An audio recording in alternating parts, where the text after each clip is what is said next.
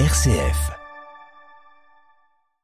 Xavier Roseren, bonsoir. Bonsoir. Vous êtes député Renaissance de Haute-Savoie du côté de Chamonix, coprésident du groupe d'études montagne à l'Assemblée nationale. Et donc il y avait ce premier sommet pour une montagne durable organisé à Chamonix en fin de semaine dernière. On va y revenir.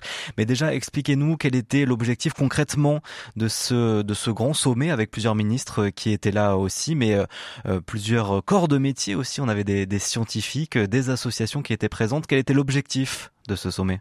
L'objectif est de parler euh, de, transition en montagne et de sommet durable et comment faire euh, la transition avec euh, le réchauffement climatique. Et moi, j'étais invité en tant que, du coup, député du groupe d'études montagne à l'Assemblée nationale. C'est un groupe d'études qui rassemble l'ensemble, en fait, des députés qui ont un lien fort avec, avec la montagne. C'est complètement transpartisan et ça permet de débattre sur l'ensemble des sujets, de la montagne, en parlant euh, bah, de la, prédation du loup, mais aussi de l'agriculture et du tourisme. donc on, parle de montagne durable. Ça veut dire quoi pour vous, montagne durable? Est-ce qu'on parle uniquement d'écologie d'ailleurs? Bah non, la montagne durable, c'est à la fois euh, bah, forcément environnemental, économique et puis euh, social.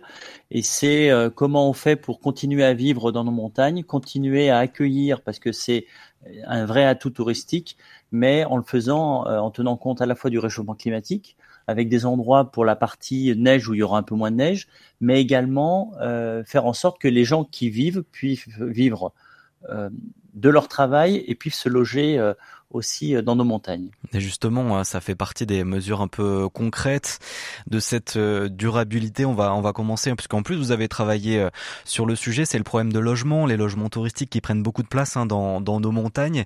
Et donc ça va évoluer hein, cet hiver. On sera attentif à cette à cette loi qui vise à, diminuer l'avantage fiscal hein, donc des logements à location touristique. Vous étiez dans le groupe de travail.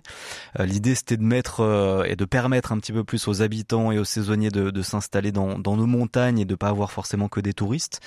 On va être très attentif cet hiver. Est-ce que vous êtes euh, plutôt confiant? Est-ce que ça va suffire de diminuer cet avantage euh, fiscal? Est-ce qu'il n'y a pas d'autres leviers plus efficaces aussi face à cette euh, urgence, Xavier Roseren Pour l'instant, ce, qui a, été voté là, c'est simplement la suppression d'un abattement. Mmh.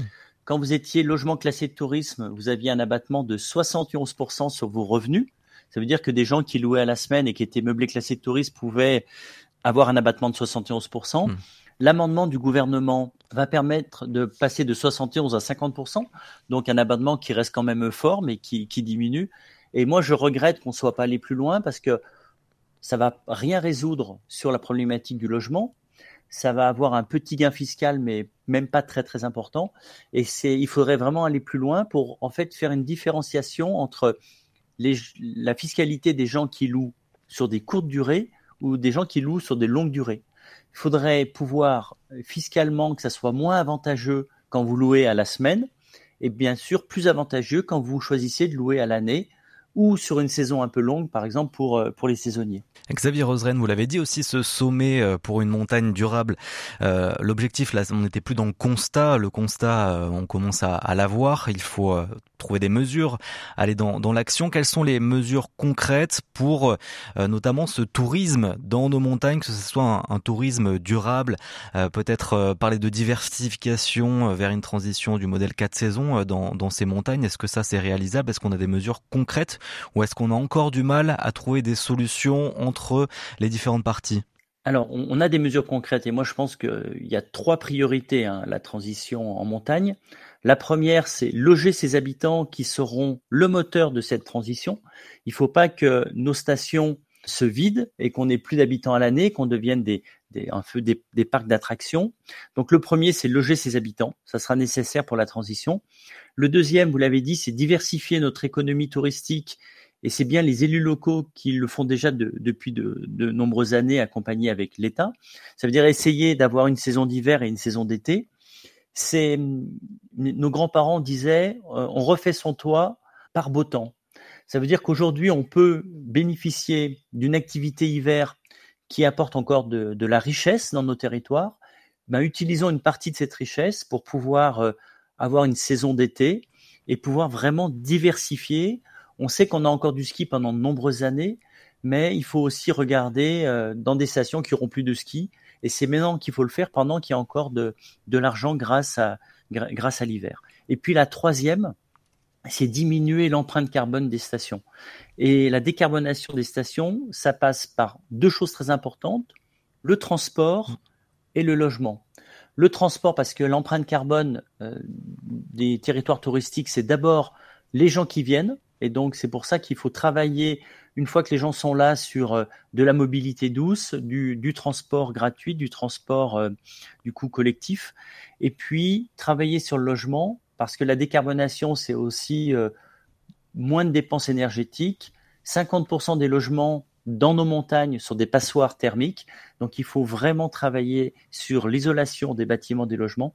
Et c'est ça qui permettra la décarbonation euh, de nos stations. Allez, on va élargir aussi un petit peu ce, sommet euh, français à, l'international. On, en parle avec euh, Johan Fraisse. Bonsoir Monsieur Roseren, merci d'être avec nous ce soir. Alors un sommet, oui, pour une montagne durable à Chamonix. Chamonix, une ville qui a vu il y a trois ans un déplacement et un discours du président de la République. Un discours après la visite d'Emmanuel Macron hein, sur la mer de glace et des mots forts concernant le réchauffement climatique. Je vous propose tout d'abord de réécouter une partie de son discours. C'était le 13 février 2020. Je crois que ce combat du siècle, nous pouvons le relever. Et nous avons décidé de le relever dans notre pays. La bataille est maintenant aussi européenne en la matière. C'est de nous battre pour avoir un prix du CO2 plus élevé, d'avoir un vrai prix plancher, un mécanisme d'inclusion carbone à nos frontières, pour avoir une vraie stratégie de transition européenne qui permette d'aller beaucoup plus vite. Parce qu'à chaque fois que je demande, c'est légitime à des industriels d'accélérer beaucoup plus vite que chez les voisins, on me dit, si vous faites ça, vous allez détruire notre tissu industriel, vous allez déstabiliser notre territoire, il suffit de faire quelques kilomètres, si la règle n'est pas la même, ça n'est pas possible. Un sommet pour une montagne durable voulu par le maire de Chamonix, Éric Fournier, mais une montagne que nous partageons avec plusieurs pays européens, l'Italie, la Suisse pour les Alpes, l'Espagne pour les Pyrénées, hein, ne pas les oublier. Et un combat du siècle comme celui-là paraît surmontable pour la sauvegarde de nos montagnes si, et seulement si, tous ces acteurs se réunissent. Est-ce qu'un sommet européen pour la sauvegarde de nos montagnes ne serait pas plus pertinent, monsieur Roseren, plutôt que de simples annonces françaises? Alors il faut faire les deux. On sait très bien aujourd'hui, euh, par exemple si on parle de la taxe carbone, qu'elle doit être mise en place au niveau européen. En fait, la France, et même si quelquefois les extrêmes en France disent qu'il faudrait que la France le fasse tout seul, on sent très bien qu'aujourd'hui on est obligé de tenir compte de l'Europe et c'est l'Europe qui doit prendre des décisions fortes, euh, comme c'est le cas sur l'immigration, comme c'est le cas aussi euh, sur, euh, sur la partie environnementale. Là, il y a quelques semaines, il y a un accord historique qui a été validé avec l'Europe, qui est le prix sur l'électricité. On sort depuis quasiment un an et demi de, grosses difficultés avec un prix de l'électricité euh, qui a connu des, pics et qui a mis en difficulté nos industriels et puis même nos, artisans, je pensais aux boulangers. Et un accord en fait a été trouvé pour euh, désolidariser le prix de l'électricité du gaz. Avant, c'était le prix du gaz qui faisait le prix de l'électricité en Europe. L'accord a été trouvé avec des discussions avec euh, l'Allemagne et on pourra maintenant avec certitude dire que on aura un prix européen de l'électricité sécurisé et qui connaîtra plus euh, les dérives qu'on a vues et qui a mis en péril nos, entreprises. Donc oui, ça doit être européen parce que il faut réfléchir au niveau européen et, entre autres sur la taxe carbone. Mais ça ne l'est pas aujourd'hui. Localement, alors oh, ça, ça, va, ça, va pas assez vite et c'est pour ça que la France doit aussi euh, prendre sa partie. Et quand le président de la République est venu visiter la mer de glace en 2020, qu'il a vu euh, du coup, ces glaciers hein, qui avaient perdu plutôt de 120 mètres d'épaisseur en, quelques décennies. Il a mis en place ce qu'on appelle l'APHN, c'est la protection autour du site du Mont Blanc pour le préserver encore un, peu plus. Mais c'est vraiment, euh, c'est vraiment à la fois au niveau de la collectivité locale, département, région, l'État et puis du de, l'Europe qu'il faut euh, qu'il faut agir. Et puis un événement aussi international qui pourrait peut-être avoir lieu sur notre sol régional en Auvergne-Rhône-Alpes, mais pas que aussi dans la région PACA, c'est la candidature pour les Jeux Olympiques et Paralympiques d'hiver 2030, notamment portée par euh, Laurent Wauquiez, le président de notre région. Et, et l'ambition euh, commune donc des deux régions, c'est faire les premiers JO d'hiver durables, donc être les premiers à apporter la démonstration qu'on peut porter de grands projets fédérateurs en respectant nos montagnes. Ce sont les mots de Laurent Wauquiez.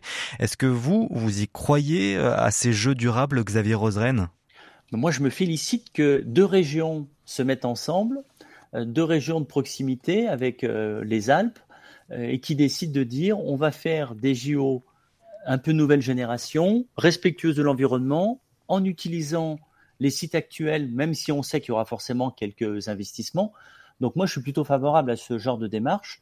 Mais globalement, on se rend bien compte que les Jeux olympiques d'hiver, au bout d'un certain temps, on ne peut plus faire les investissements tous les quatre ans des investissements qui sont démesurés et qui sont euh, un peu éloignés de l'image hmm. qu'on peut avoir de, de, de, développement durable. Mais au-delà de la réutilisation des, des, sites, aujourd'hui, il y a peu de mesures qui ont été annoncées par euh, les deux présidents de région.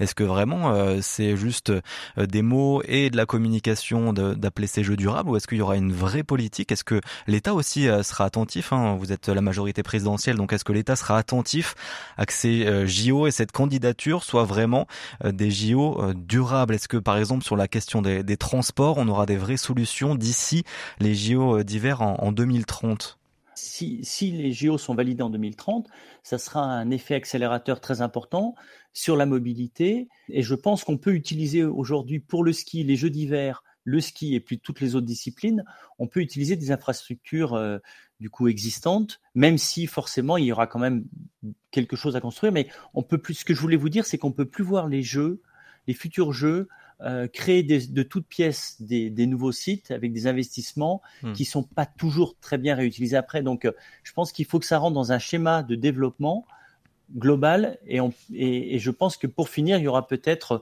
trois, quatre sites dans le monde qui pourront recevoir les Jeux Olympiques. Mais si on ne fait pas ce que proposent les deux présidents de région, en fait, on, ne peut plus recréer un site de, A à Z. Donc, euh, moi, je pense que la démarche est plutôt bonne et on peut faire euh, des, jeux d'hiver réussis sur euh, deux grandes régions. Est-ce qu'on est sûr qu'on aura assez de neige aussi en, 2030 On a ce problème notamment dans les stations de, moyenne montagne aujourd'hui. Est-ce qu'en 2030, avec un, réchauffement climatique, on a une étude de Nature Climate Change qui a été publiée il y a un mois qui révèle avec 3 degrés en plus, c'est 93% des stations françaises qui seraient à, risque élevé de pénurie de neige. Donc est-ce qu'en en 2030, on est sûr d'organiser des jeux avec euh, de la neige, de la vraie neige et non pas de la neige artificielle comme on a pu voir ça euh, du côté de Pékin? Alors le, ski a encore de, belles années devant lui parce que oui, un réchauffement, oui, 3 degrés, c'est très très important. Et, et moi j'aime à dire que dans les Alpes et moi au pied du Mont Blanc, le réchauffement est deux fois plus rapide euh, que dans le reste de la France. Donc on est vraiment sensible au réchauffement climatique. Par contre, on pourra continuer à faire du ski en altitude, dans des endroits préservés. Il y a des stations sur lesquelles on ne pourra plus faire du ski et c'est pour ça qu'il faut dès maintenant réfléchir à la diversification.